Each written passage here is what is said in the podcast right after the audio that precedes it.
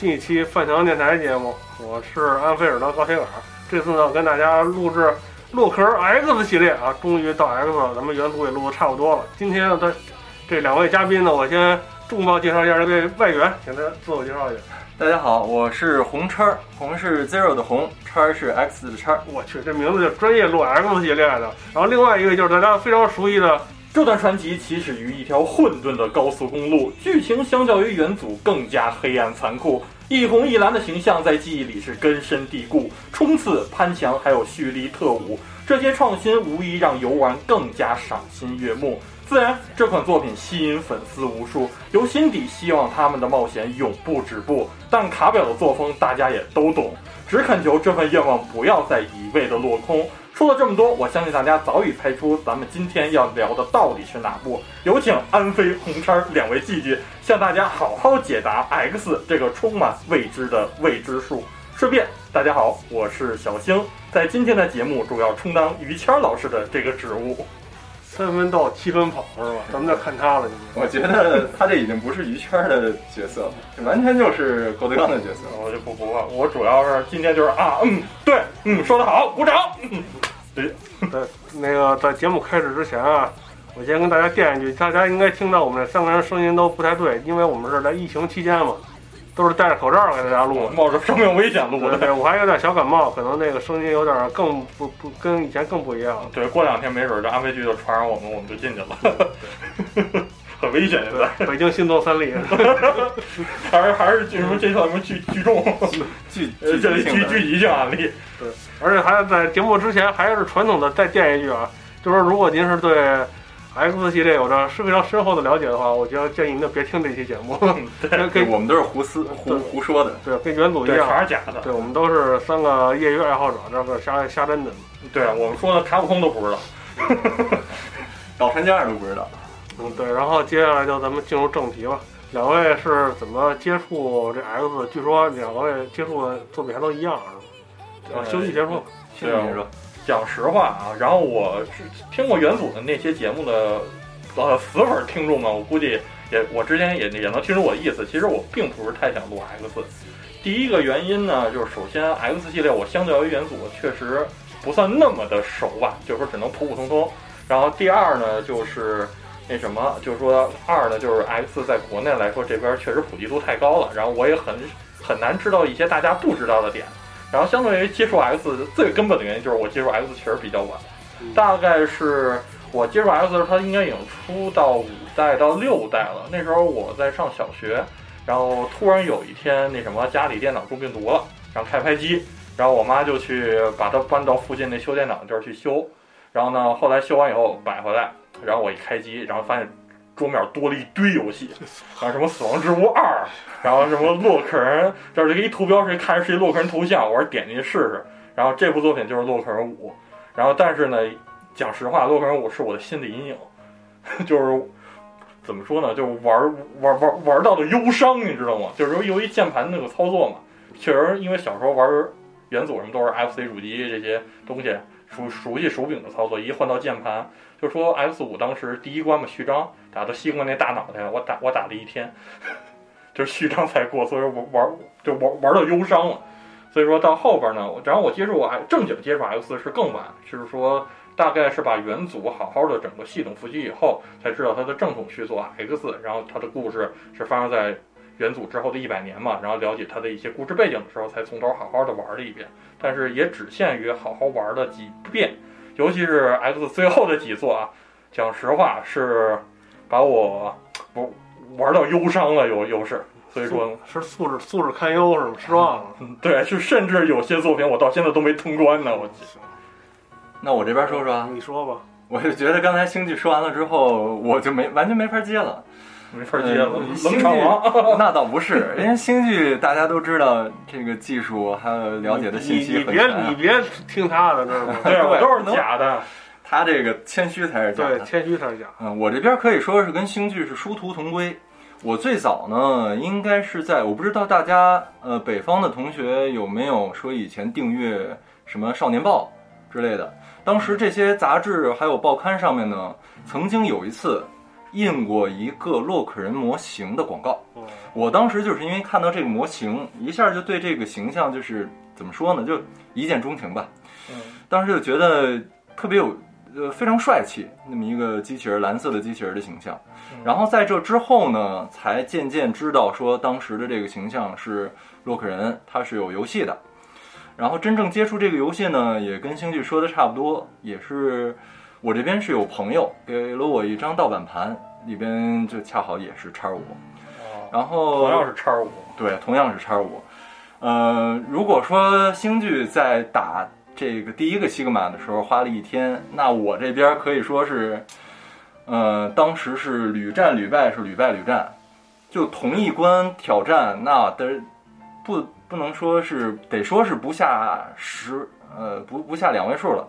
对，因为我非常不熟悉的就是 X 一些核心的一些变动吧，嗯尤其是它的冲刺，它的速度感会更强，包括有包括有一些你快速蹬墙什么这些技巧，在刚开始接触的时候真的不知道。它在原子里边不存在。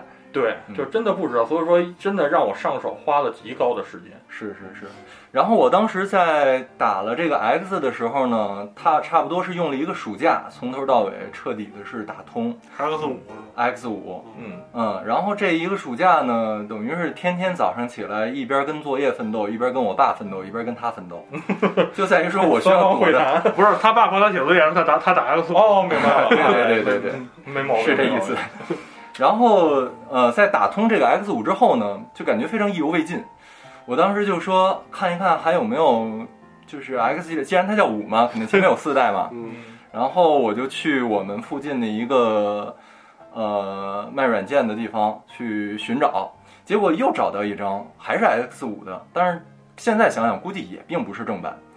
呃，就在于说它背面印的一些图片里边是我完全没有见过的关卡。我就想说，哎，难道说这个 X 五也有水下八关一说吗？水下八关都然后我。我就当机立断，我就 用当时的零用钱买了这个所谓的这个正版的 X 五，回家打开一看，嗯，果不其然还是之前那个。是那那那些框卡到底是什么呀？那个图后来我才知道是叉六的，哦，叉图是叉六，图是叉六的，行，我去神了，我操！是是是。然后整个彻底打通，就是从整呃整个系列彻底复习一遍呢，大概得是在高中时候了。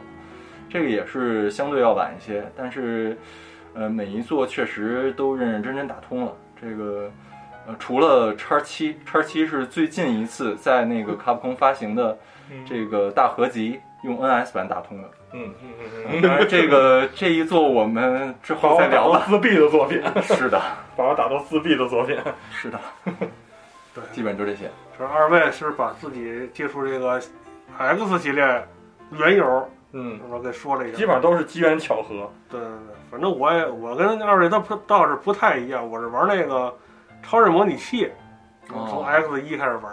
哦，嚯，我岁数比较大嘛，就是说我我那个上高中的时候买电脑，嗯然，后那时候已经有模拟器了，然然后呢，你用那个超人模拟器就瞎试嘛，试出那个 X 来，然后就玩了玩。实际上那当时大家应该知道我这水平，跟 X 我也打不过去，就就就扔那儿了。然后对，就基本上就是高速公路，然后死掉结束。嗯，对。然后这这时候咱们就说说这个正经聊一下这 X 吧，就是它是首先登陆在超任主机，对，而且它是最有意思什么呀？它是在六代 FC 版发售一个月之后就登陆了超人主机，说明这个卡普空啊这早有预蓄谋已久对，早有预谋出这个系列，而且它这个一登陆之后啊，这个整体形象，焕然一新。对，就可能是也是因为这个 FC 这个六代啊，实际上都过了那么长时间，大家这卡普空也知道自己的这个受众可能也长大了，也是从小学到中学了，到高中了，也必须得加入一些成成熟的，对，就中二一点的东西。对对，对，符合当时的这个对玩家的 Johnny 这个 Bill 口味。呃，怎么说呢？X 其实作为 SFC 上的第一款洛克人，其实它作为一个新系列，去作为一个新主机这么一去发售，其实卡普空估计也有自己的这种预谋吧。相当于的，对啊，就是说咱们现在不适合把元祖直接搬上来嘛，就是说直接开辟一个新系列，去新主机上去探探水。所以说 X 一它的试探性质的这种尝试也好，包括它的一些机制也好，其实都是实验目的很强。，对实验目的很强。包那时候那时候制作游戏理念也比较大胆嘛，不像现在就是趋于保守。嗯对，就包括待会儿咱们可以聊到 S 一时候，其实它有很多还是区别于元祖的一些地方，包括很成熟的一些系统，它也是做了相应的一些变动嘛。行，那对对对那咱们就先说说他第一印象，这个这个形象。嗯，这个形象的话，嗯，怎么说呢？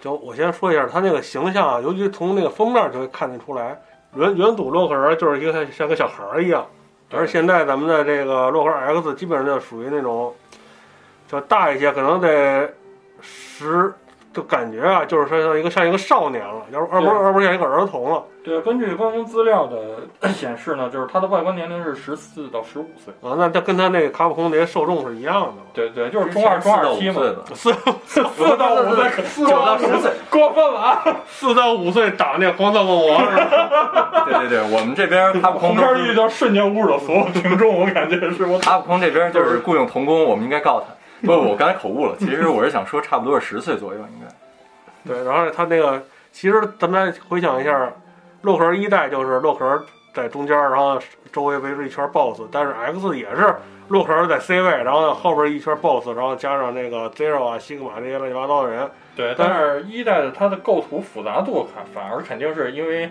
已经是一个比较成成名的一个系列了，它肯定在这上面投入的精力会更多嘛，对，明显比一代复杂度要高太多了。尤其是我觉得比起 X 的 C 位，甚至我觉得那个西格玛对那个光头 更更更占于 C 位出一。个光头，对，吴克你好，而且它这里边儿大家你看都会有那些，就是说，比如说西格玛西格玛脑袋上那个跟那个宝石似的一样的东西，然后 X 脑袋上那个红宝石一样的东西，然后 Zero 是蓝宝石，脑袋上都有，是比那个元祖要复杂化、精细化，而且说有一种有有有一种就是那种设计感在里边儿了。嗯，具体我们也不知道这个宝石到底是什么用的，但是就直观感受到它好像是某种晶体，就是这种有一种科技就就是感在里面。就是细节嘛，就是说这个对对细节，然后而而且它那个，比如说这个 X X 的那个胸甲，嗯，然后那个 Zero 的那个绿色奶头儿，能发光。对但对，但是游戏里你看不看不太出来。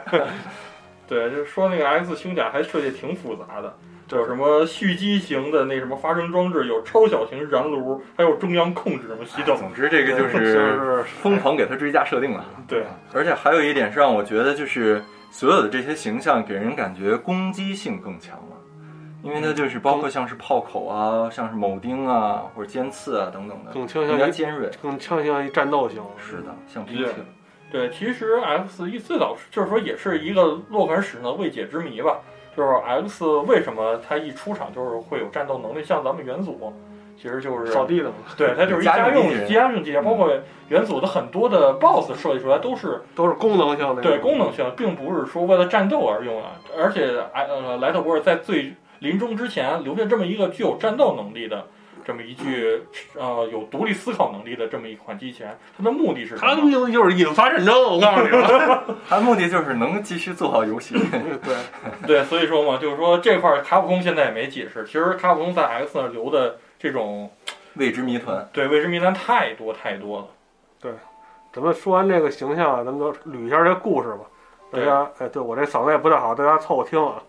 这故事啊，就是元祖初代一百年之后，西元二一叉叉年啊，对，元祖二十二世纪，元祖是20一百年之二后，零叉叉年。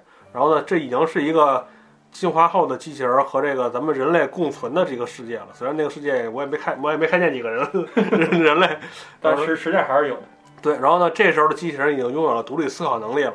这个咱们熟悉科幻作品的人都知道，这这出事儿就不远了。对，没错。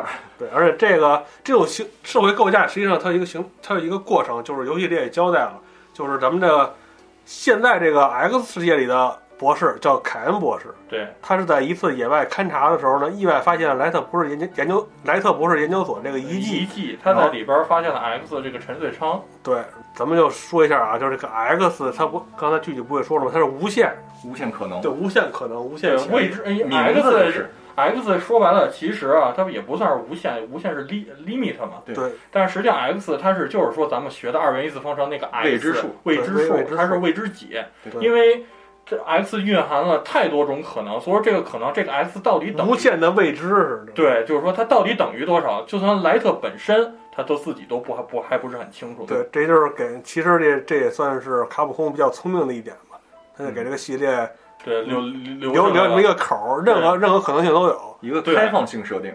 对，对，但他就是开开口不填，他也填不上了。嗯，咱们说一下咱们这个 X，就是莱特博士算是高瞻远瞩吧，他是为了担忧世界的未来而制造了 X，但是呢，X 具体因为他有了那个独立思考能力嘛，他也不知道他会会成为一个什么样。他说有经过三十年测试是吧？对，但是他这个可能莱特博士那时候岁数也大了，他经历他受不了这三十年，对，他就是他觉得自己阳寿马上就要尽了。但只只能是封先封印着，然后系统说要经过三十年测试才能得出结论。但是呢，咱们凯恩博士发现这个 X 之后呢，通过对 X 的研究，他自己嗯对，飘飘飘，就是逆偷偷窃偷窃莱特的代码。对，敲代码，然后自己编写了自己的机器人程序。后续这些有独立思考能力的机器人，全都是凯恩博士发发明的。对，而且他是以 X 为原型去发明的，所以说按这个祖辈儿关系，X 属于所有之后咱们打的这些机器人的嗯雷普雷机器人的爹。对，然后所以说 X 整体的故事就是一个大型的家暴现场。这这种解释实在是很有道理。对，但是但是咱们这个凯恩博士啊，可能是能力不足啊，就是说他制造的这些思考型机器人，接二连接二连三的出现这个问题，这个事实上也是莱特博士所担心担心的，恰恰就应验了。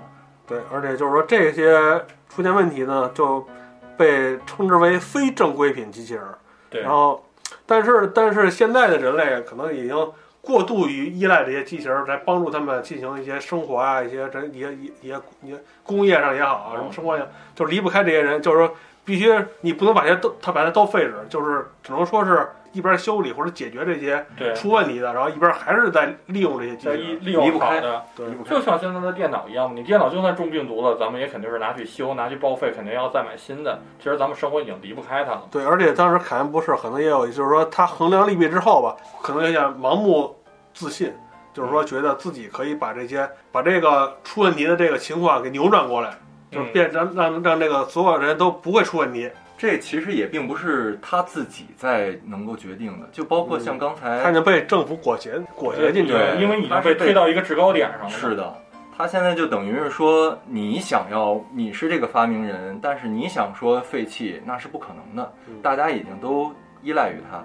就像刚才安飞说的这一段呢，基本上是在 X 一的那个说明书里边有一段写的是凯恩日记，对，他的这里边是有所介绍的。然后在这里边，他也是提到说，一开始，呃，当这个凯恩博士他在发现这个 X 之后，进行了逆解析，并且制造出了第一台雷普利机器人，这一段时间呢都是非常美好的，就感觉上好像是，呃，人类这个未来就是我们这个有人来替我们服务了，我们这个。呃，将会是一个科技的极大进步，但紧接着，差不多是在，就按照他那个日期来说，差不多就是在，呃呃这块儿呢，美版跟日版是有所区别，呃，基本上都是在次年的呃某一天，经过雷普利只是经过一年时间就不行了。基本上经过一年就开始不行了，嗯，就是这个。可以，就是其实我觉得这个设定啊，它稍微有点经不起推敲，但是这块儿咱们就不做对。你说这一年就融入到整个社会了，这太快了。咱们现在有这个无人驾驶，现在都还没开始正常商用呢。然后他就是说，这个雷普利的这个离开这个生产线之后呢，然后开始和人类并肩作战，就是并肩工作。一开始还都是很好的，结果呢，差不多按照日本的说法是，呃，次年的七月十六日，这个雷普利机器人开始异常化，并且开始伤害人类。然后，所以就被停止了。所以说，这种情况呢，一开始还是一些比较小的、比较单一的这种的事故，并没有被大家所重视。然后，随着这个时间的发展呢，这种异常化的这种现象越来越多，所以他们上面呢有一个所谓的委员会，就决定成立了这么一个去执行这个异常化机器人处理的这么个工作的这么一个组织。嗯，所以说说白了就是警察，这特特种部队。特种部队，对就是这个，也就是我们后期所说的 X 他们所存在的这个叫反乱战猎反乱战警，嗯对，或者叫反乱猎人 Irregular Hunter 这种的组织的前身吧。然后，呃，后来才会开始着手去进行这种处理。也就是说，凯恩一个人决定不了什么，他们还有一个委员会来去决定这件事儿。嗯嗯，咱们这个西格玛就是这个反乱战警的头子，对，好像是第十七分队吧？对，跟 X 一个一是 X 直属对 leader，对，嗯。然后 X 本人他可能就是因为他性格比较平和嘛，总是在处理问题的时候犹犹豫豫。虽然说他的能力实际上已经达达达到 A 级了，但是他在队内的评级啊反而是 B 级。但是就是说，下不去手，嗯，对，在在在动画片里也有体现嘛。对，是优柔寡断嘛，说优柔寡断。对，而且但是但是咱们这个西格玛，西格玛是凯恩博士的得意之得得意之作。对就是发型都不一样嘛。对 绝顶了，绝顶了！这个对啊，就是他变强了，他也变秃了嘛。对，就认为是凯恩博士认为他是一个完美的这么一个那个四克型机器人，但是呢，哎，就是说可能也是凯恩博士过于自信，也是卡普空这个是吧套路嘛，可以为之吧。对，然后凯恩博士，卡普空，你要算计我。嗯这一块儿需要提的一点就是，一开始人类认为这些机器人异常化是因为他们是有系统问题，或者说是有病毒。嗯然后后来就包括像是这个，嗯，西格玛这一块儿呢，呃，凯恩博士也说，他的系统应该对任何问题都可以免疫，有这么一个说法。对对对，但是呢，他只是他他自己的一厢情愿而已。就在某一天，什么西格玛同志，西格玛浓浓浓浓眉大眼的也叛变革命了。对，也变成了反乱机器人，而且对所有的反乱战警下达了杀死所有人类的可怕可怕命令。是我们安非常的，对，已经我已经我我感觉我感觉已经被西格玛锁住了喉咙。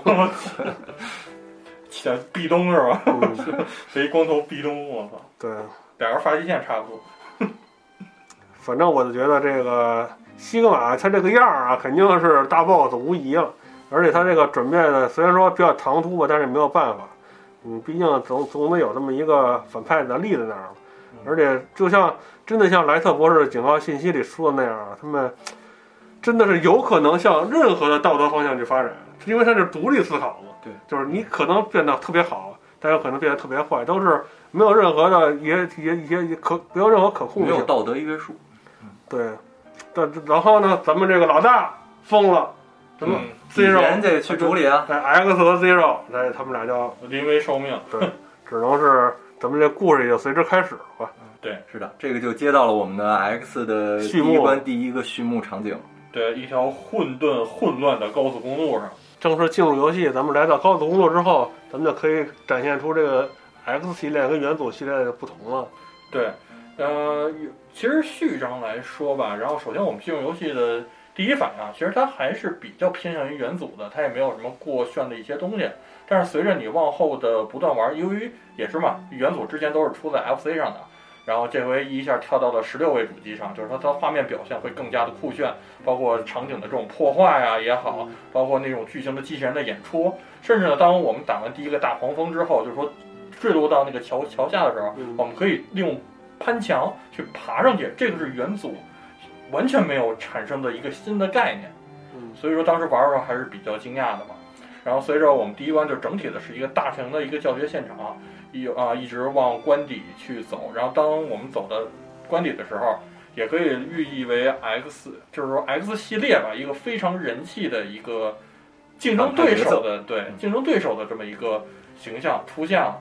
然后他驾驶着一个大型的一个机机器人，然后对，然后我们需要跟他战斗，但是战斗的过程中呢，你就发现有点不对，这孙子怎么没血条啊？对，对，然后打打半天也打不死，然后最后被他虐的不行，然后才发现，呃，强制会触发一段剧情。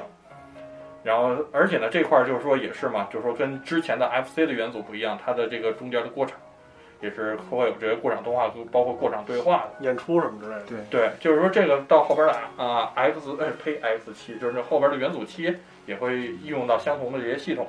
是这块儿值得一说的就是，我们之前如果是一一口气玩下来的这些玩家会发现，元祖系列一到六它一开始是没有序章这个东西的，直接就进入玄关了。对，嗯，然后到这个 X 这一座呢，直接一上来先有一个非常炸的一个开场，我觉得这也属于卡普空的一个呃秀肌肉的这么一个环节，对，就是一个全新主机，一个全新篇章的开始没错，，它一种全新的系统。对体验了一些很多试探性的东西嘛。对对对对对对对。所以我觉得，如果是无论是新玩家还是老玩家也好，一到这个场景的时候，应该都是有一种，呃，觉得啊，终于变革发生了这么一种感觉。对，那既然都聊到第一关 BOSS 了，那就咱们肯定要聊到这个重要的人物了嘛嗯。娃娃，娃娃，著名说唱那个呃不是女 rapper 对对女 rapper rapper，对反正我也不知道为什么起一名叫娃娃，有什么讲究没有？这一块儿呢，我也是查了一些资料，之前跟安飞聚聚聊了一下。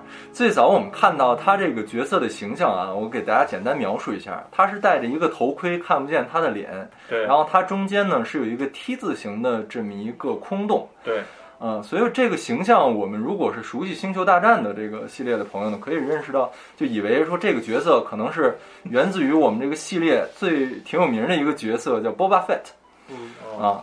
但是后来，也就包括这个名字娃娃，它在日文里边念巴法，啊嗯，它有可能跟 Boba Fett 这个发音有那么一点点接近。嗯但是后来呢，我也是查了一下资料，发现其实跟那个角色一点关系都没有，就名字方面跟那个角色一点关系都没有。名字方面，巴法这个是来源于呃另外一个废土的电影很有名的叫《Mad Max》疯狂麦克斯哦，一里边的一个名不就是名不见经传的这么一个小的一个夜骑士的一某一个反派角色。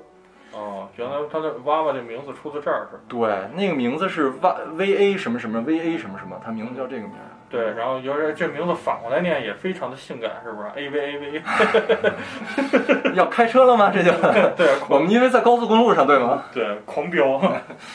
然后呢，娃娃的其实别看名字这么可爱，是不是？但实际上它的台湾的这种官方中文的名字，就像刚才红茶剧剧所说，还是挺霸气，叫霸法。霸法。对然后霸法这名字，我觉得更跟他比形形象象更加亲和吧。是的，是的。就是他安慰剧可以聊聊这个人物的一些性格。怎么推到我这儿了？霸法嘛，就是就是凌霸于法律之上。也很危险啊，这思想。对，这思想非常危险，孩子不要不要不要起这个名字。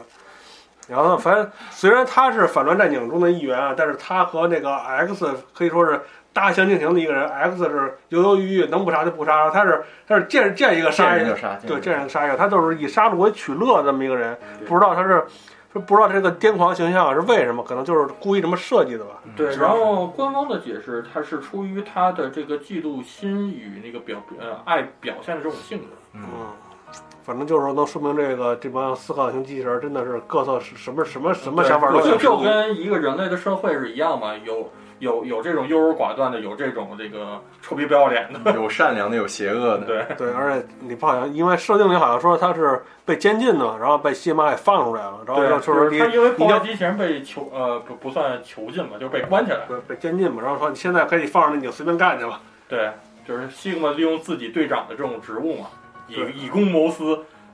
而且在 X 被娃娃那个打得命悬一线的时候，咱们这个 X 系列另外一位人人人气主人角，气角色，对，突然 BGM 就不一样了，嗯，然后一段酷炫的 BGM，然后突然从屏幕外边，然后发了几个炮，然后就往前一冲，对，咱然们的后大众男神登场，是的。长发长发飘飘，对，用了海飞丝，对一开始我们好多的一就是跟人聊的时候，都以为这个 Zero 是个女性，因为毕竟是长发飘飘的一个角色。但是这个也是属于可能过思想过于固化了。思想过于固化了。嗯，不过其实说起来，嗯，从这个 Zero 这个形象，那我们现在要开始聊一聊 Zero 这个角色吗？不是，可以简单先说一句吗？嗯，可以可以。一代的这个形象呢，就是一个比 X 要高一些，然后脑袋上呢，他的这个头不像 X 一样是圆头圆脑的，他头上的这个头盔是带尖刺儿的，对，带一四个尖刺儿犄角，就是帅嘛。很帅。对，有棱有角的嘛，对，而且冲刺起来头发还会飘，随风飘。对，而且就是他在设定里边，基本上就是说作为 X 前辈和朋友嘛，就是一个大哥哥形象，始终呵护帮助着 X，是的，引导着一。红一蓝嘛，四股红蓝，大大家也都懂大家也都懂。嗯 相对于相对于这种就是 X 单纯的善，还有西格玛单纯的恶，什么不不不爸爸单纯的恶，可能就是 Zero 这个人物可能就更加中立一点吧，中，就是更更平衡更更多方面一点，对，就是更加平衡，属于一个角色平衡点。比较复杂，更多元化一点中间。嗯对，稍微有一点亦正亦邪的那种感觉。就是打完了这个巴法之后呢，他就坐着这个呃，就是打完了他，他就坐着这个飞艇跑了。然后接下来呢，就回到猎人基地，说我们这个四处都有这种异常者在进行破坏，对包括都是之前的战友，还是这样就是很多都是之前的战友。对，现在正式进入这种常规的这种选关模式的。对，八关嘛，八关去选。是的而且我又一次被卡普空给坑了，啊，嗯，就是他默认那个停在章鱼那一关，那章鱼那一关不是最难的，对他这肯定是肯定是故意的，故意的，故意的。知道太 以前都已经形成一种习惯，就是默认的那个选项的关卡是最简单的，是入门关。结果现在这个来一个是几乎是最难关的这么一关。对，这个一代由于呃怎么说呢，呃，这个章鱼这关它首先就是出呃位于水下嘛，嗯而且在水下之后无重力感去打 BOSS 什么的，其实真的很难，包括。它的一些中 boss，包括它的最终 boss，如果你不用克制的话，确实真的非常费劲。而且一开始咱们的 X 呃 X 还很弱，它血条极少。对，对，所以说把这个放在第一关，这这块儿我还是比较认同暗暗飞居的。我印这些人应该都被坑过。是我印象里呢，我们也知道，刚才星剧提到，一开始我们并没有冲刺这个能力，然后在水下这一关，我记得有一次打那个小 boss，你如果不用冲刺，有可能就打不过他，只有非常高，就是你的技术是非常高的时候，才有可能打得过他，普通人是不行的。对，那其实说到冲刺，那就咱们是不是就说一下那企，鹅吗？说一下铠甲系统呗。对，就是说，哦，嗨，对，也就是说，而且呢，基本上来说，这是速通的第一关嘛，就是在冰地企鹅那关，我们能在拿到，其实本作嘛，就是我们能拿到四个强化装备：腿部、手部、头部和胸部，然后那什么，这个四个部件儿对，四个部件儿。然后呢，那什么，但是其中呢，其实最特殊的，也就是这个企鹅关，也就是那什么嘛，就是它的腿部装甲是放在了一个必经道上，所以说这也是寓意着这个系统是 X 系列的一个核心系统。对对，也是相对于元祖来说，系呃变革最大的一个系统。然后它虽然说咱们元祖有滑铲，但其实它跟元祖的滑铲的区别真的非常非常大。比滑铲要灵活很多，对，包括你冲刺以后可以跳跃，跳跃，甚至你跳跃会更远，这些你像元祖是不可能有的。对，跳跃过程之中也可以冲刺，对，我记就是呃对对，跳起来是但是一一一代啊，对我需要摁，需要对摁。我记得那跳跃冲刺收集的时候必须用的技巧吧，好像是。对对，很多收集都必须用冲刺跳。对，反正就是说，他就故意设计的嘛，把这个做成最核心的东西。然后这个也就导致了，就是说那个 X 系列玩起来是又爽快，就是说观赏性又高嘛。是的，这个整个这个游戏从这儿就能感觉出来，它和元祖的设计理念有点不同。元祖是有一种这个关卡它难为你，然后你要想办法去解决。在 X 里面呢，就是你想办法，就是能够爽快的体验到这个动作游戏以外呢，你还可以用各种各样的花样去展示出你的技巧。对，那既然说到冲刺呢，其实这里呢想向各位玩家们科普一个比较实用的一个小技巧，就是我不知道两位句句知不知道，不知道，不知道，不知道。你惊了，就是咱们普通的屁弹嘛，不是造成伤害是一点儿，嗯但是如果我们先冲刺，在冲刺过程中去发射屁弹的话，给所有兵造成的伤害是两点。哦这样吗？它难道不是两个子弹重合了，所以造成两点？不是，你只要点一发就可以。哦，但是冲刺会做一个这个伤害的加成，这也是 X 系列怎么冲刺比较有趣的一点吧。哦，原来这样。那这个确实对速通是非常有帮助的。对，这些都属于速通的必备技巧，包括一代，其实它还有很多一些小细节，真的挺有意思的，也可以向大家科普。就比方说，我们能看到很多那种斜坡的这种，斜坡摁下跳是吧？呃，高跳那个。啊，不用高，对，就是有一个斜坡的这种地方。当然，我们从高处往低处走的时候，这个时候我们的跳跃的高度是要比平地的跳跃要高的。是，对，所以说就是相当于是一个滑坡的一个加速的一个功能。所以说这个也是比较常用，也是用于速通的一个。所以说我们像是有些地方就是说斜坡，我们会故意反走一帧，然后马上再再往前跳，这么会能大幅的增加这个速度。聚集的世界就是论帧，对论秒，呃，论秒都不行了。嗯反正就是大概嘛，因为我 X 系列我速通其实练的没那么多吧，也就是一三四五这几座稍微练了练嗯，所以说就是一代嘛会有这个，其实一二其实都有这个系统，也是挺有挺有意思的。是，就尤其是这个斜坡是速通是必备的一个技能吧。嗯，这一块儿我虽然说不是一个速通玩家，但是我也确实有用过，有一些收集可以用这个方法拿到，就很方便的去拿到。对，就包括冰地企鹅这关，它有一些原本我咱们在平地跳不上去的高度，就利用这个斜坡马上就能是的，跳上去是的，。是的。对，反正我觉得吧，就是腿部这个必拿的，但是我发现另外三个，我是嗯如果说我不看攻略的话，是必拿不着的，就是就是过分了。有对，就他这个这这这这个设计啊，就是难免有这种卖攻略的嫌疑。对，而且呢，我就一直想不明白，莱莱特做 X 时候都已经半死不残的了，然后居然能他妈满世界给我藏装甲我告诉你，我告诉你，莱特博士就是这个洛克尔宇宙的第一老狐狸。对，没错，最终 BOSS 就是他。对，对，而且藏的还齁齁齁隐蔽，齁隐蔽的。这还这都不算隐蔽，到后来几代更牛逼。对对对，就是到后边我就都过分了，你知道吗？比较神奇的是，好多东西吧，我们玩到后面会知道，就是甚至于说是新建的基地啊，或者什么的，也会有莱特博士在以前藏的东西。对，而且这个就非常非常神奇了。啊，然后还有就是莱特博士这个造成了洛克人啊、X 玩家一经典的梗嘛，就是每回出场。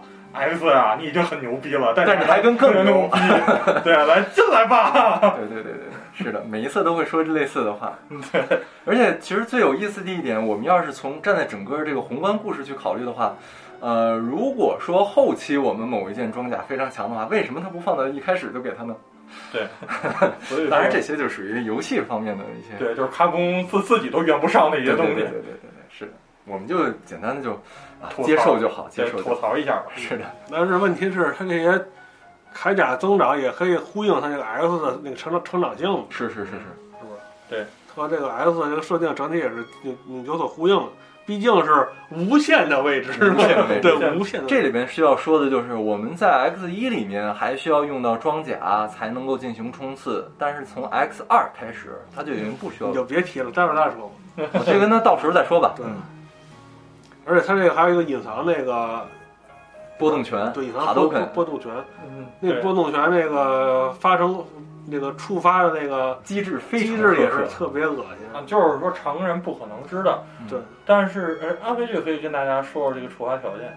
我根本不知道，行了，我忘了。我忘了在是在球鱼那一关，对，呃，开始做穿山甲，穿呃穿山甲那一哎也可能关，是球鱼吧，球一球一球一球一，对对对，反正是长长得跟穿山甲那装。装甲球鱼那一关，大概是在后半段的时候，我们会遇到一个坐着这个呃，小矿矿车往下冲飞出去的的那一段，对，啊飞出去那么一段。在这一段呢，我们需要全程不伤血，嗯呃，冲到最后的一个大悬崖的时候呢，嗯在恰当的时机使用跳跃，嗯然后扒住那个边儿，走上那个缺口，才能够呃，这第一次还不能触发，嗯对还必须得在第二次还是第三次的时候才能嗯触发，你得死。别死，对，哎得在那个大峡谷摔死一次。哎，这块儿就涉及到国内很多的一个盲区了吧？嗯，首先呢，于谦老师准备啊，对，就是说这块儿呢就可以向大家科普。其实这块儿国内的网络环境确实很不友好。哦，就是说，首先呢，刚才红圈剧里说的可能是大部分认知的版本，是的，是的，但是最后呢，就是说他可能是那什么，他最后有一点说错了，就是说不是一次两次，而是需要，呃，看到那颗血四次，哦，在第五次的时候，这个东西才会出现。哦，本来这个条件很苛刻。是第二点，刚才说错的一点就是前前四次不需要满血，嗯而且甚至不需要吃到这个血块。现在国内很多的那个说拿波动拳的这个那什么那个怎么说来着？拿波动拳的这个方法对方法就是一定要满血过去，然后并且吃到这个是是是血，然后再自杀。是但实际上这是一个错的，只要我们看到了这颗血，就算一次成功，而且你不管你是不是满血。哦，只呃要第五次的时候，，对第五次的时候满血，你过去它就会出现。哦所以说这个是国内这边一个很大的误区。那如果第五次不满血过去，还是一个血吧？呃，对，它没有那个那什么，包括你过去以后掉下去或伤血了，它过去就突然那个东西就消失了。哦，那其实比我我觉得比我说的更苛刻了。对，除了一开始说不需要无伤这一点，可能要轻松一些。对，然后还有刚才是说嘛，主要就是说你看完以后你可以去死或怎么着，但其实这一关呢，我觉得最有趣的一点，也是制作组特意在这关埋的一个彩蛋。嗯，我不知道两位剧有没有注意？不知道，不知道，不知道。别别狂不知道，惊了，我操！是是哪一个呢？就是在咱们第一次坐矿车的时候，在矿车过程中，因为这关呃，在有好多蝙蝠。对，有很多蝙蝠，但其中有一个蝙蝠，你会看到它的形状是不一样的，它是元祖的那个蝙哦元元祖的那个蝙蝠的那个质感。哦，而且这我倒没注意。这个这个蝙蝠呢，然后而且它最特殊的一点是什么？它咱们可以反复去刷这个蝙蝠，然后去打它。它呢掉干呃掉道具的概率是百分之五十，并且它只会掉命。哦，所以说这个就是涉及到这关你反复刷，你要没命怎么办？其实在这关可以刷命的，就是找到这个蝙蝠，然后我们反复去刷它，反复去打它，它有百分之五十的概率是掉命。它除了命，并且不会掉其他任何东西。明白明白。对，这是制作组在这关埋的一个小彩蛋，也是非常有意思，也是方便大家去拿到这个波动拳这个隐藏要素嘛。哦，对对对，对，而且波动拳呢，那既然就是都说了，那肯定就是卡普空自家恶搞嘛，就是恶搞这个自家的。肯定有点联动的意思。这自家街霸，尤其是最孙子是来的时候那那造型，对，我操！龙的造型绑着那个对，我头带，我说你，我说你这老不死的还挺厉害啊，还还练儿，这算什么跆拳道？反正我觉得这这个也算是神来一笔吧。但是实际上，波动拳是一个极其破坏平衡性的这么一个东西。是的，是的。对，是因为它的拿的条件确实很苛刻，必须满收集。啊，对对，刚才还忘了一条件是满收集。满收集全技能全新，对全装甲。对，就是满收集嘛，说白了对对对对就统称一个满收集。是是刚才刚才咱也忘说了。是是是。这完全就是在卖攻略，我感觉。对，这强行的，但是这个的收益确实非常大吧。嗯，然后就是说，所有的兵基本上都是可以一招去秒掉的。然后前提是啊，他你别先发一发皮蛋，然后把它打打成那种无敌状态就可以。但实际上咱们吹了这个半天这个波动拳嘛，但实际上它呢也并不是那么万能，尤其是它的发动条件是真的非常苛刻，是的，就是你必须是在满血的状态下，你才能发出这个波动拳。所以说，只要我们一旦受伤，然后这个技能就废了。刷血没有呗。对，除非你是刷咱们的这个一挂嘛，俗称的。是一般情况下，其实可能打小兵没有什么意义，打这个中 boss 有一定意义。然后打中 boss、打末 boss 都非常有意义，甚至是最终 boss，最终 boss 都可啊，以西格玛这个你小弟那都是，那都是 X 的弟弟。是，所以从某种角度上来说，可能街霸才是这个世界上最强的 一个游戏，吧。杀意波动，西格玛瞬间感觉到了杀意波动。是的，对，而且刚才你说这个满血状态嘛，我记得它那个易罐也有一个比较大的变革嘛。对，它其实更像是 X 五，不是 呸 X 五，就是元祖五的那个能量均衡器。对，哎，是六还是五？六啊，六，六。它真的，他说它真的是变成一个罐儿，罐儿里装满了能量，你随随随时取，随时用。对，随着只要你满血嘛，咱们吃到的那个那什么那个血就会往里蓄能嘛，这个感谢异罐儿，没有异罐儿我可以通关不了。又通关不了，我也是，我也是，真惊了。我也是。基本上打到西格玛那一块儿，嗯、如果不用一罐的话，最后是没办法打到它。这主要还是异罐，我觉得这种最大作用就是为呃波动拳蓄能，是移移就相当于是一个移动电源了。行，说完这个铠甲，能不能说一下这个对手？这八大八大有没有有什么印象比较深刻的？我先我先说一下，主要就是它这个设计理念就就就开始变了嘛。嗯，它，之前那个元祖都是一些什么社会工具性的一些人，一些什么什么这个人那个人，冰冻人啊，全全是工具人儿。是对然后呢，现在咱们呢就是以转转到生物这个设计灵感上了，对，就是一些动物啊，一些什么什么植呃不不不不就是动植物有，呃，一代没有，但是但是二代二后边会有植物，他把植物加进来。以生物来算吧，因为后面还有细胞呢。嗯对，我觉得应该是这么说，站在现实的角度去想的话，一开始像这种什么什么慢，什么什么慢，我觉得它有点接近于当时日本的那种特摄片儿那种敌人，就各种怪人那，种感觉。奥特曼，对，都是这种感觉。然后大概是，呃，随着这个现实生活中的这个时间的推进，大概是在洛克人，呃，开始开发的这个阶段呢，仿生科技或者说仿生机械这件事儿是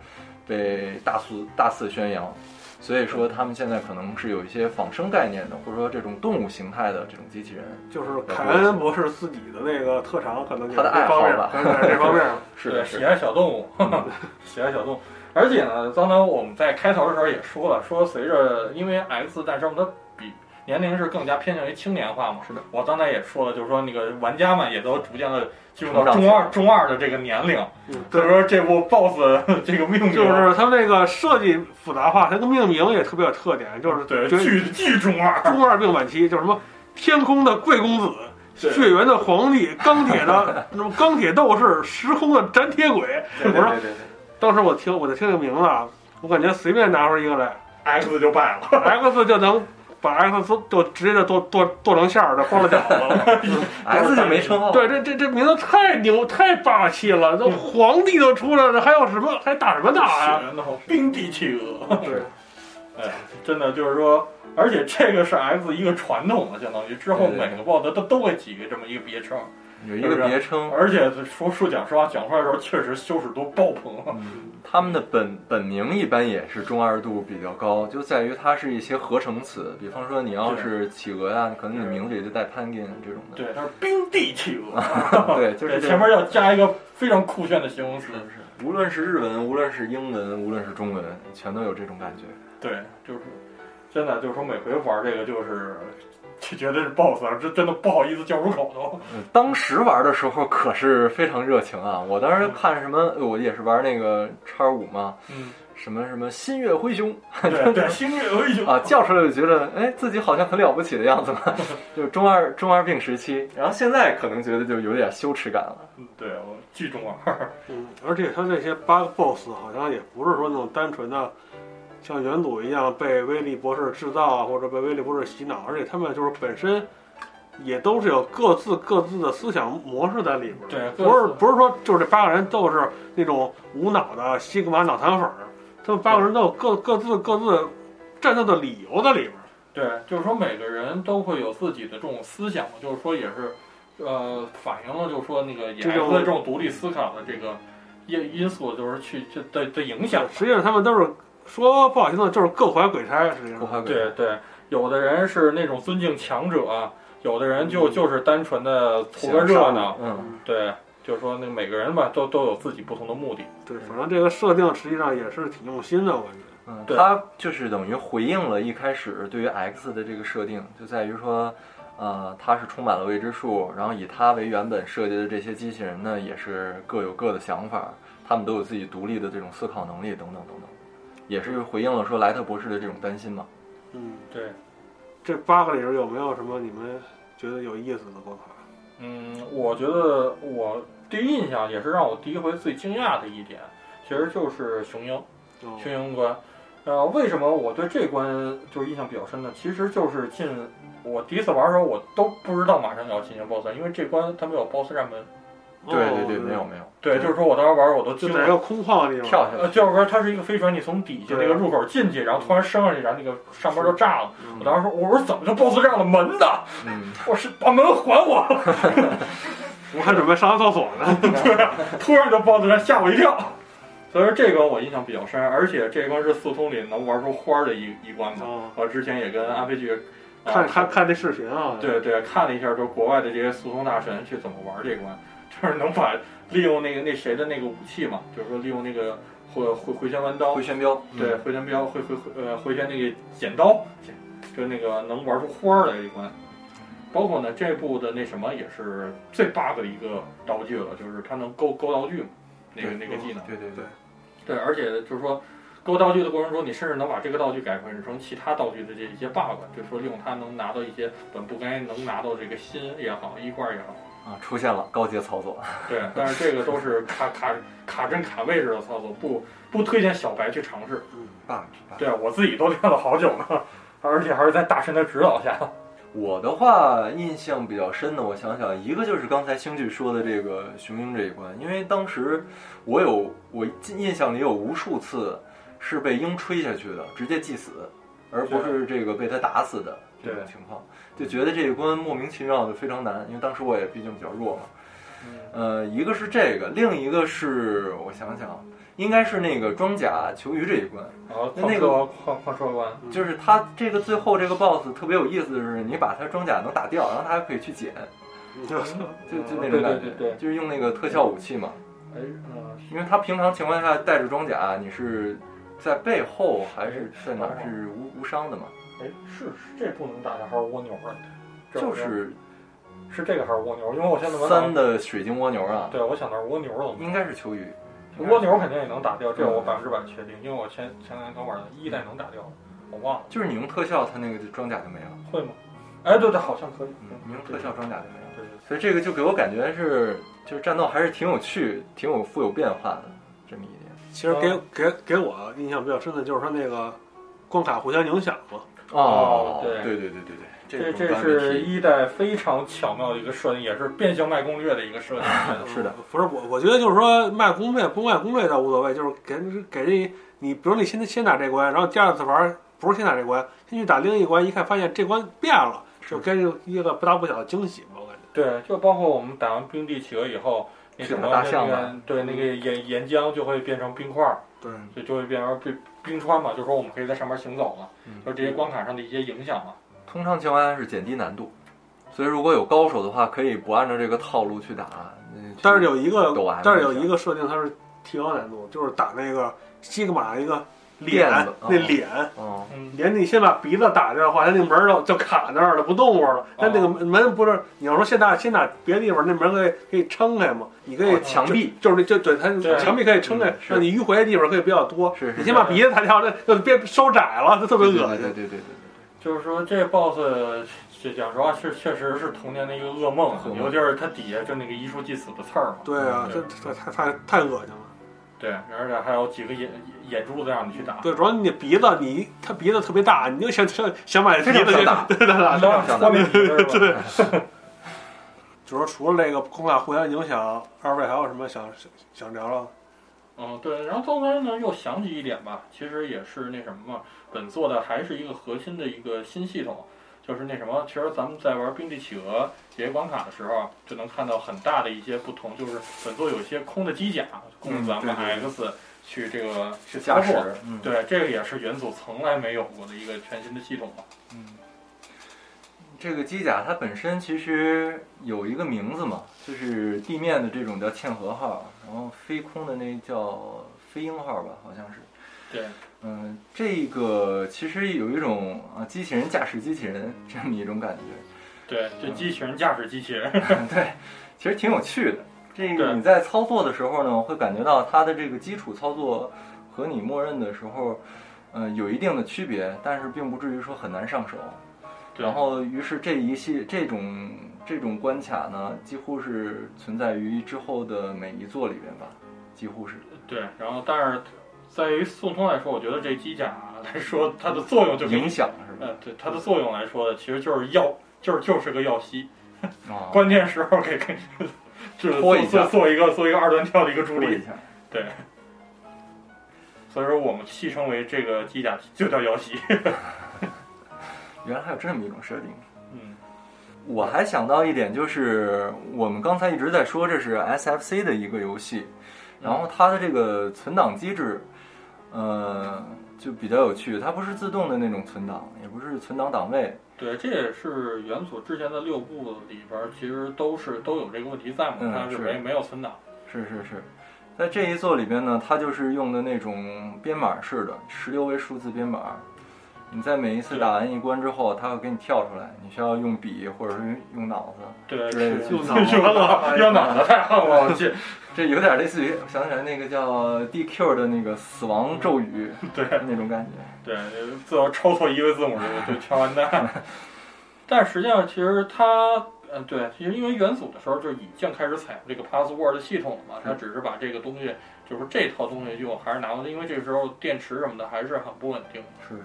对，还那时候因为 PS 什么也都没出来。这是在九三年发行的第一代嘛，叉一。对，嗯，就就那时候记忆卡什么的也都那什么嘛。那要是密码的话，肯定有些超强密码呀。对，对这个里边它就有那种像是官方帮你做的一些金手指、金手指型的这种存档。呃，让你能拥有所有的这种呃装备，所有的新呃就全收集，并且是在最终 BOSS 门前的，然后还有一些其他位置的，比方说出现在这个西格玛城堡一吧这个位这种位置的。嗯，像这种存档，其实无形中也是帮助了。我觉得一方面啊，是帮助了一些玩家，就是说你可能前面打不过，你可以用这么一个全装的再去体验体验。嗯，另一个呢，我相信也就是一种，开发者的后门，嗯、对，开发者后门，然后这个就是卖攻略用的。对，开发者后门和卖攻略是，就是估计开发者自己都通不了的。是老游戏，我发现尤其就是这一点，老游戏它经常会有这种开发者后门，也可能是因为当时的。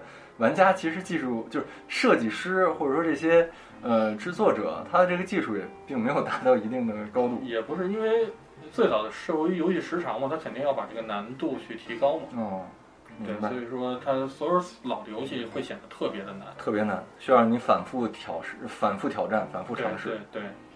然后呢，那咱们前八关就聊的差不多了，那就是不是可以，就是说咱们八关打完了，还是传统的这种城堡？对，隐隐藏关嘛，说白了就之后的之后的关卡，之后的隐藏关。那，这部呢，那就是开干西格玛。然后呢，这里边呢，其实隐藏关里边也有一些可可聊的地方吧。首先，我觉得比较特殊的一点吧，也是 X 一跟之后的所有作品不一样的点，其实就是这座的 Boss Rush。因为 Boss Rush，呃，洛克人的传统。洛克人的一个传统啊，其实它呢，作为一个一代的骑士，其实它这一代的 BOSS Rush 更像是元祖一，嗯，对，呼应一是吗？对 对对，有点这意思。包括也是一个全新的尝试嘛。就是咱们知道元祖呢，其实一代以呃元祖一的时候，他是把 BOSS rush 放在美观的一些作为一些中 BOSS 去登场，嗯，然后从二代开始呢，就变成包霸呃包啊不八 BOSS 的那个传送门的形式。S 一呢也是同样的道理，它没有传送门，它也是把这些八 BOSS 分在这关卡的中间，作为一个中 BOSS 上去挑战。我都没怎么注意过这一点，因为我这种水平，我就特别腻这种八 BOSS 抓是吧？关对，就是说，因为普通的一对，因为比较对，因为比较印象最深，因为你传送门呢，你可以自己选择一个攻略顺序，对，而这么着就强行的让你去。因为不顺序都是固定的嘛，所以说就比较的受限于制作制作方了，就有点。哦。所以说我是不是太喜欢这样的这种顺，所以说我对这个印象还是比较深的。嗯，是这一点。如果说像是那种你可以自己选择的话，你可以比方说先打简单的，后打难的，或者先打难的，后打简单的。对，包括所欲。对，包括你现在的武器的能量的多少，对都是你自己可可控的克制。啊，对，还有本作咱们一直没聊的一个核心就是克制系统。这也是洛克人系列的一个嗯核心系统，这感觉核心到已经都被人忽视了感觉。对，但是讲实话，X 的克制其比起元祖来说，真的我感觉是弱了太多了。X 一是这样。我觉得确实弱了。它重点其实它并不是说给 BOSS 造成大规模那种伤害感，而是重点它是给 BOSS 一些硬值来说，给它做一些效果性的一些限制。是，就不像原咱们元祖，元祖可能一打就是啪半管血，然后几几秒钟就自杀的那种，就是那种完全压制。对对对，就是说，所以说这块其实克制系统也是跟元祖我感觉是区别还是比较明显的。是，对，就比方说我们打完它，它有硬直，它有倒地的这种效果。其实也跟机能有关系吧？对对，也跟机能有些关系。他为了为为了体现这个机能，它可能也有一些敌人特效。对，还有那个制，还有那制作理念有点也也有一些变化。对对对，都是都是多方位综合综合的结果。对，然后呢，那咱们就是还我想啊，就是虽然说到那个之后的这个城堡关嘛，然后其实还有几个点咱们还没聊，就是说比较关键的一个剧情吧。就是说，咱们在城堡关的时候会遇到，再次遇到娃娃，会再次遇到娃娃。对，然后也是同样的道理，被被被他暴揍一顿，暴揍一顿，然后就出现了一代核心的剧情，还还出了手办，是自爆，对，还出了手办。呃，Zero 一个以自杀 著称的男人，对，一个以死亡著称的著称的男人，死亡次数，哎，对，堪比 BOSS。就是龙珠龙珠里那小那个小林是吧？对，小林上去二话不说上去就是一个自爆，对，什么饺子之类的。嗯，对，就是说这块儿，而且他那个形象，我当时我也是比较印象深刻，就剩半截身子，半身对，而且这种这种形象绝对不会出现在元元祖这种里面。对，就这个我之前在元祖节目里说嘛，其实 X 系列它更就是说开始描写这种机器人的死亡这些更残酷一些。对更残酷的一些东西了。所以说我个人来说，还是更喜欢元祖那种欢快一点的剧情，就是说五十月这是苦大仇恨的，抱着就一一顿痛哭啊，什么七个秀啊什么的，嗯这这这种剧情我还是感觉吧，玩游戏图个开心嘛，别别造成那么大心理压力。这一块儿它也是为了有怎么说呢，在剧情上面进行深化，然后在这个剧本方面呢进行一些残酷的描写。总体总体而言呢，都是为了提升这种年龄层，然后让这个观众有更有一些代入感、认同感等等等等，对对啊对，就更加戏剧性。更加戏剧性。对这个这个就是咱们直接先不说西格玛，咱们跳到这个结局，它也是带着一些给你给你提一个问题，什么什么 X 什么何去何从，就是说我不想战斗，但是我不得不去战斗，是是这这种思考。很纠结。事实上，这个刚才咱们没有提到的一点，就是说，X 为什么不同于其他的他这些异常者的呃后续作品呢？就在于说它是有一个叫烦恼回路的这么一种东西。它在这个后面后面有一段剧情有有有提到这个词，对嗯，然后他因为有这种烦恼回路，他他会会他会怀疑自己做的事情，对，他他会反思。反思。对，这个也是莱特博士给他设置的一个专属的，就是后来几代，代，后来几代才有的是吗？后来才会提到。哦，对，后来才会提到他有这个烦恼回路。就是 X 很多设定都是后边开始乱七八糟开始开始提，包括 Zero 什么的这些，对对，其实在一代里都没说的，对都没有，都没展开呢对，但后边留着很多坑，有一些然后嗯，有一些算是伏笔，有一些就是给你留出一些空余，然后让大家的想象可以自由发散。对，那最后最后啊给讲那个人群中那个光头了是吧？终于到了安非去近亲，这 跟我不是亲亲，然后就是那不是发际线都挺像的，那反正这个一个样在于人家就没有头发，就是往那儿发展的嘛，安非去还没到那么大呢。不是二一叉叉年，二一叉叉年的安非去也不是我跟星剧合体就行了，发型是我的发型，然后身材是星剧的身材。嗯不是我，我是那个大象，我的体型是那个大象。提到他这个，我们可以先来说一下他形象哈。对，就是说，就是高大，就是说，比如说，就咱们那个，就是先别说 X 和 Zero，就是说那个八大这个 BOSS 吧，基本上也是以帅气，但是他这个帅吧，这西格玛这帅和其他这个所有人的帅都不一样，对。他是那种狠帅，是吧？对，狠人，一看就是黑帮老大，对，一看就是狠人，对，一看就是二次元的路人嘛。人狠话又多，就是他这光头啊，他是那种，他不是那种圆的光头，他是长脸儿，他有点像像蚕豆那种那种光，对，对，包括那种双下巴双下巴，双下巴下巴，然后这个猪腰子脸，对，反正基本就是一个就是喊就是一个典型这个军阀的这么一个形象。而且他眼睛上面还有两道深紫色的那种纹路，，嗯，对，跟疤疤似的。按照后来的那个 PSP 作品里面会提到，他那个是被 Zero 抓的，对，对，在那个西格玛一天里，我记得是。可以可以，我觉得这个是后续追加的。那一开始其实没有提到是被抓，按理说机器人被抓也不会留疤嘛，对不对？对。然后这反正就是这么一个最强这么一个形象嘛就是战斗力最强，然后对自信爆棚，然后领导力爆棚，对但是就是这么一个非常极端的这么一个形象。是的，对，这是凯恩博士最得意之作嘛。然后呢，嗯，然后打他的时候也还是挺有意思的。它分为了三个状态嘛。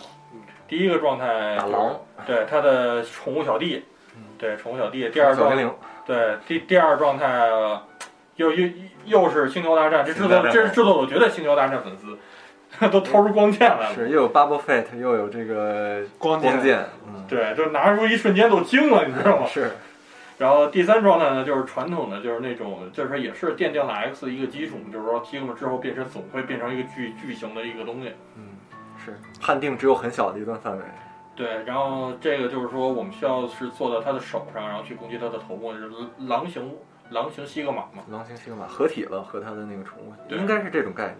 对，狼形西格玛，这也是相当于是 X 系列非常经典的一个西格玛的形象。是的，是的，然后打法呢还好，我觉得西格玛主要是我们有波动拳嘛，然后都挺好打的。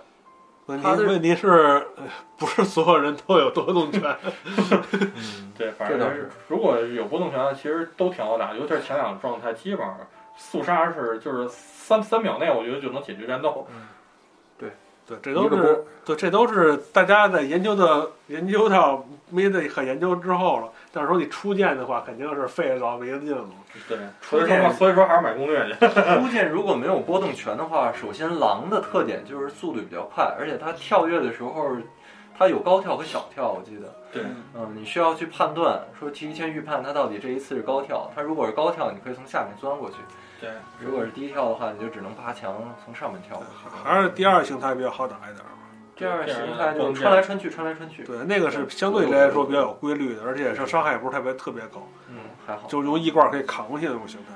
对，第第三形态就是要利用到一些空间上的一些东西。对，你要要要要有操作，要有时机，甚至还加一点运气。对对对，这个也是因为它现在能爬墙了，所以它这个移动方式以这个 P 呃从这个都横都轴横都从走向了外轴，对，从横轴变成了面儿了。对对对。所以它这个随着自己的这种呃移动这种性能的提升呢，BOSS 的这种战法也各种各样，对。对。BOSS 的各种招式有对空的，有对地的，然后它的那个爪子，那个你要是从底下碰还会受伤，要站在上面太久的话，它会有闪电等等等等，有各种各样的这种去难为你。初见的话确实是非常非常困难，然后对于一些玩家来说，可能打这么一次，呃，每两三把就得摔一次手柄，每两三把就摔一次手柄。摔手柄可还行。对反正基本上聊到这儿，最后就是有一个发散性的结局，是吧？西格玛实际上没死，对，就是这块没有提吧？对 Stuff Row 里面没有提他死没有没有吧？这不最后有一个隐藏那个一个一个一个一个一个东西吗？画面是吗？对啊，最后反正是出现 Stuff Row 的时候，就看到是 X 跑从从画面右侧一直往左跑吧，然后这个 Stuff 这个这种各种各样的这个 credits 的那个文字往上飘，然后这时候比较有趣的一点，我一直记得就是，呃，好像是每一个敌人还得有一个分值，还是什么能力值一类的一个一个东西会往上飘上去。设定的一些东西。嗯，设定的一些东西。哦，说到这儿也是，就是在那个突然想起来，在 X 一这一代一开始 OP 的那一段儿，嗯、不是会显示各种各样的那个 X 的一些数据呃数据，对，开机的，就是说相当于跟咱们电脑开机到是一样的。此开机那时候，对就是说那什么什么功率多少多少，是吧？对对对对对对对对对。就是显得显得高大上一点高。大上一点，对包括这个分值，我觉得就是挺挺奇怪的一些一些设定。然后包括安飞刚才提到的这个，最后等于是有一些呃伏笔啊，或者说为了续作的这么一些设定，包括像是说啊这个战斗还没有结束啊，或者 X 将何去何从啊，等等等等，也都是为了我们对嗯，而且之后的而且他这些，因为他之前元祖已经做过了六座了嘛，嗯他这 X 不可能就是一锤子买卖，做一座对嗯他肯定是你通过聊二和三，你也能看得出来，的肯定都是，我感觉这企划都是同时进行的，我感觉。嗯，我觉是顺得我觉得应该还是看一代的销量吧。如果这系列火起来了，有人玩，我觉得可能是考虑往后出。不是我，不是我，我感觉啊，就是说当时 X 的这个，当时这个不是 X，就是洛克人这个整体的这种东西，它是不可能就是说只考虑一座的。是吗？就是因为是比，因为它既然就叫洛克人了，是吧？对它，反正这对于就是当时的市场的调研也好啊，或者说定位也好，我感觉这企划肯定不是说临时去做二和三，充满野心的往后。嗯，然后我们从这个发行时间上也可以看出来，它基本上前几座是一年一座，对啊每年的十一月或者十二月份发行。哦，那就那就还是真是跟元祖那时候是一样的。是的，是的，年货。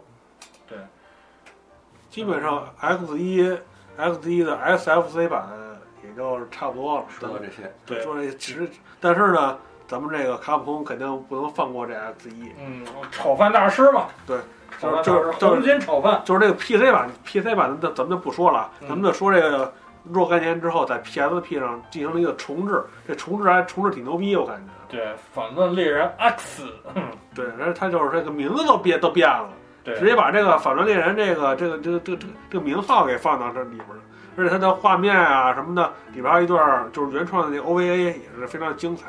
整体首先得说这一座其实是三 D 化的，哦，对对嗯对，它已经不是之前二 D 的那种画面了，它就是相当于就是重置嘛。就是是重置。PSP 版。呃，从现实时间上来说，它是在零五年的十二月十五日发行的。那都是十二年之后重置的，对，九十三年零五。没错，十二年之后也是差不多是接近的日期嘛。之前是十二月十七日，这一次是十二月十五日，前后差两天。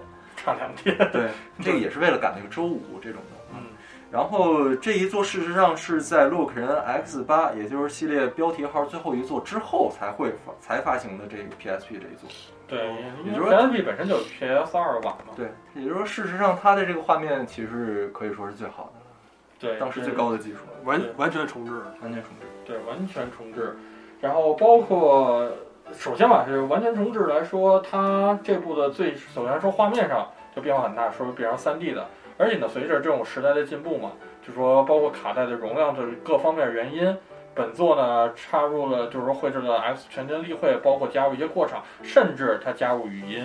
对，包括之像之前嘛，我们在 SFC 的时候打 BOSS，其实没有什么过多的剧情方面的一些介绍。嗯，对，然后这部呢，它呃以前的 X 文字文字声音都是滴滴滴，对，就 X 一进入到那个 BOSS 的场景以后，就是说会会有这个这 BOSS 的例会，包括俩人的对话、语音的之间的对话，是的，就是使这个整体 X 一的故事更加生动，更加传嗯深入人心了嘛。是是是，对然后，但是那其实咱们就可以聊到本作的一些核心变化吧。嗯，嗯，对首先呢，进入游戏之前呢，就会你会发现有一个变化，就是本作的难度相对于传统的它增加了，有可以调整。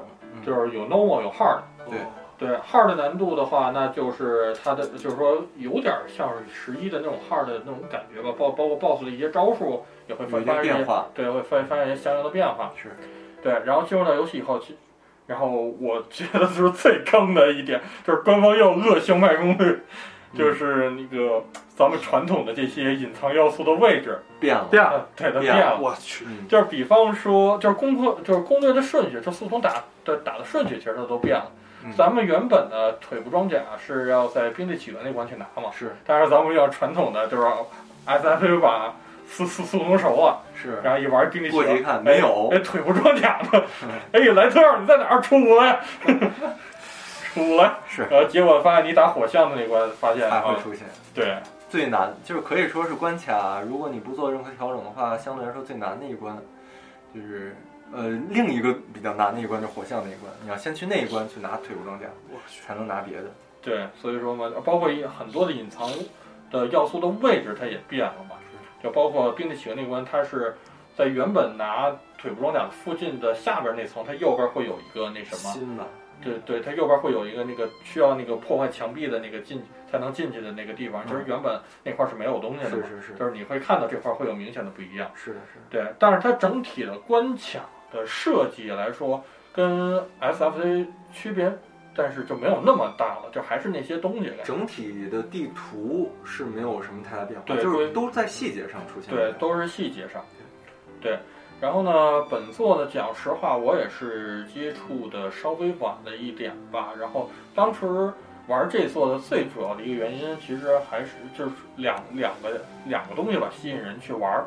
第一个呢，就是那什么，本作独占的一个模式，就是我们这巴法作呢模式，对。我们这座可以控制娃娃了，这也是吸引很多粉丝去可以玩的一点。第二个呢，就是我们当通关以后，它会解锁一个 OVA 动画哦，《西格玛的一天》。虽然说这个我们现在是在那个元素合那个什么元素合集那个 X 合集里，因为它这个它这个游戏卖点很多呀，娃娃模式，然后那独占 OVA，对，然后还有那个洛克人洛克人那个元祖一体验版元元祖一重置的体验版，嗯，那这必买啊，这这不买不行了，感觉。对，包括体验版咱们可以打卡德曼嘛。我当时也我知道是 Rockman Rockman 也是因为我玩了这一座才知道的。是可以说这一座和 Rockman Rockman 一起都可以被称为是一个写给粉丝的一封情书吧，我觉得可以这么理解。对，反正这个还是挺推荐大家去收一张，而且真的不贵。对对对，对然后呢，既然刚才咱们又说到这个娃娃了嘛，这个娃娃 model，咱们就可以好好聊聊这个新的这个行，对，讲实话，娃娃这个，首先呢，娃娃整体的剧情呢就跟 X 会有很大的一个区别嘛。嗯，对，就是说我们的站在的立场就不一样了。对对对实际上娃娃是为了自身变得更强，其实他甚至到最后，他其实都想反对，就是反抗反西格玛抗西对反抗西格玛。是。然后呢，包括呢，我们用娃娃，他的能力呢也会有些和就很很大的区，不是有些是很大的区别。它和 X 不一样，X 是继承或者说吸收敌人的能力，而它呢是开发出自己的新对能力，升级，升级它升级它的三个武器，对对，然后每个武器都有自己的特性嘛，是就包括尤其是那个大炮，尖炮，对尖炮，那是娃娃的标准特征了，已经是。是对，娃娃的给人的感觉就是一开始玩序章，包括玩前期玩的时候，这鸭怎么这么对鸭怎么这么废啊？对，特别弱，对，但是你当你慢慢玩，就是说，尤其是它后边升升级升到很强以后，对，我操，娃娃就是神，特别强。娃娃就是永远的神，是它的这个能力，就是说能呃，随着这个剧情的这个推进，能力的提升是一个指数型的提升。对对对，像 X 可能是一个是一条线性的一个提升，对这两个的这个体验是完全不同的。对，包括呀，而且部分关卡呢也会根据娃娃的一些特性做一些相应的一些调整。对对，然后呢，最大的不同其实就是娃娃的最终 BOSS，嗯，就是其实娃娃最终呢没有打西格玛，但是他的最终 BOSS 是跟我们的两个主人公 X 跟 Zero 进行决战，并且他们两个之之间会互相切换嘛。是对，这就当时打的时候也非常有乐趣。挺有意思的。对，当 时最重要的是娃娃还独占了一个结局。对对对对，对，然后俩人那个 Zero 跟 X 俩人被娃娃虐的不行，然后尤其是 X 被娃娃都最后打的翻白眼儿。对，打晕过去了。对，当时看这段剧情我都笑了，我我说亲儿子这是，亲然后结果没亲几秒，然后 Zero 又开始玩舍身攻击，是然后抱抱住娃娃，最后 X 一发巨炮，然后把娃娃就是说对，就是打打败了嘛。嗯然后之后西格玛过来，然后呢嘲笑了一娃娃一番，然后最后下令呢就是说把娃娃回收。是其实这也就是说给后边的一些作品也算是做交代做了一些交代。做了一些铺垫吧。对对对，对然后呢，还有就是这座这个模式玩完了，其实刚刚咱们说的还有一个就是西格玛的一天，西格玛的一天对这个 X 少有的这个动画作品了。是的，对，然后讲述的还就是在咱们啊、X 一故事发生之前的一小段故事，对就是说西格玛怎么叛变的。嗯，对。但是之前也跟各位剧也聊过嘛，其实这个动画吃书有点就重。是就是我感觉它可你可以理解为平行宇宙吧。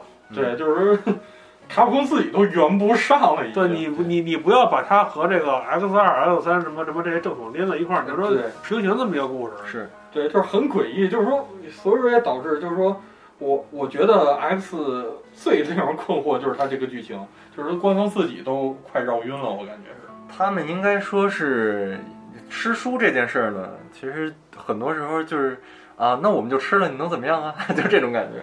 对，像是这段剧情里面最核心的一处矛盾就在于，我们刚才也一直提到的是这个时代的最厉害的博士叫凯恩博士，他在这个原先的设定里面呢，他是作为反乱战警的一个顾问或者说是一个高层那么一种存在，他是一直至少是活到 X 三 X X 四，甚至有可能它也在的这么一种嗯，时期。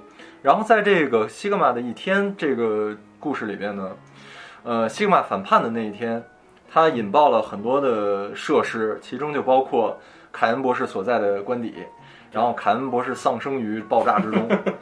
对，所以说就当时看的时候我都懵了，我说我我说 what what，小朋友，你是否有很多问号？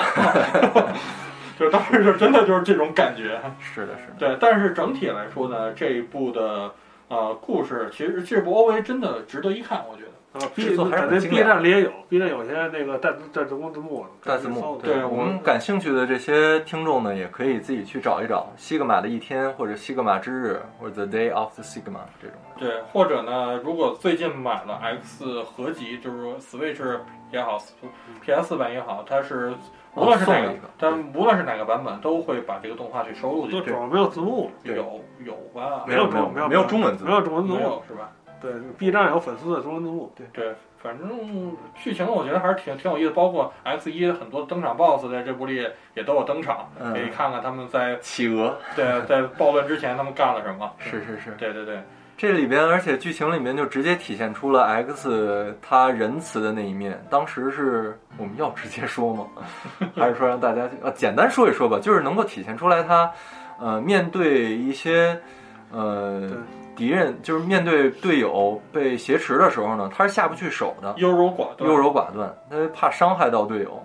然后这个时候就体现出西格玛杀伐果断的一面，就直接，呃，上去就直接砍，因为毕竟机器人还可以再修复嘛。对对对，所以所以 机器人肯定会修复，所以最后怎么活过来的？是对啊，所以 所以其实啊 X 的这一点呢，我觉得一方面是说，觉得这机器人有有什么毛病啊？不是他为什么不打？呃不是他那个核心没有损坏就行，他把他把这核心坏了。哦，然后也我觉得另一方面也是体现出他其实看待机器人这种方式和其他的这个对，更像更接近于于人类。对他更像说这些人是我同胞这，种感觉。那既然刚才安飞剧提到了这个 肥肉是吧？那就是之后的故事了。那就咱们是不是可以下期？对，下期再说。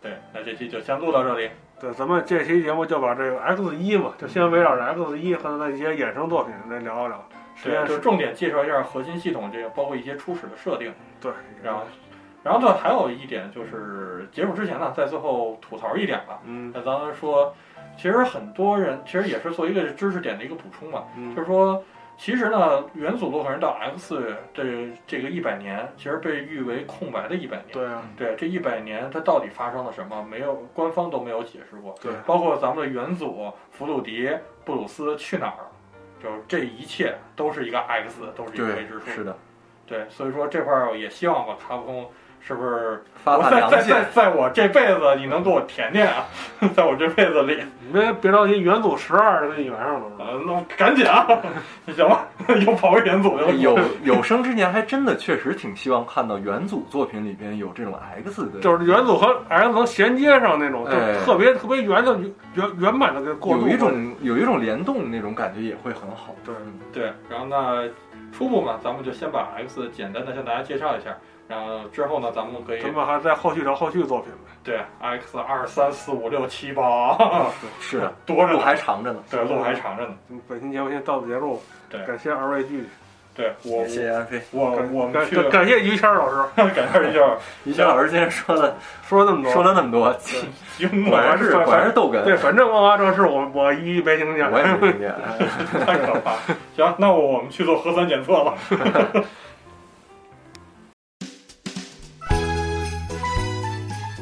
饭堂电台七岁了，我们专注于高品质游戏，力图展现游戏的魅力，传递轻松的生活态度。你可以在荔枝 FM、网易云音乐、喜马拉雅 FM、Podcast 收听电台节目，还可以在哔哩哔哩观看我们自制的视频节目。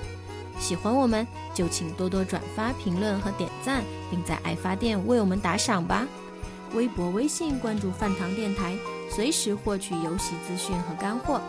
游戏交流、节目讨论，请加 QQ 群幺五五六幺七零幺四。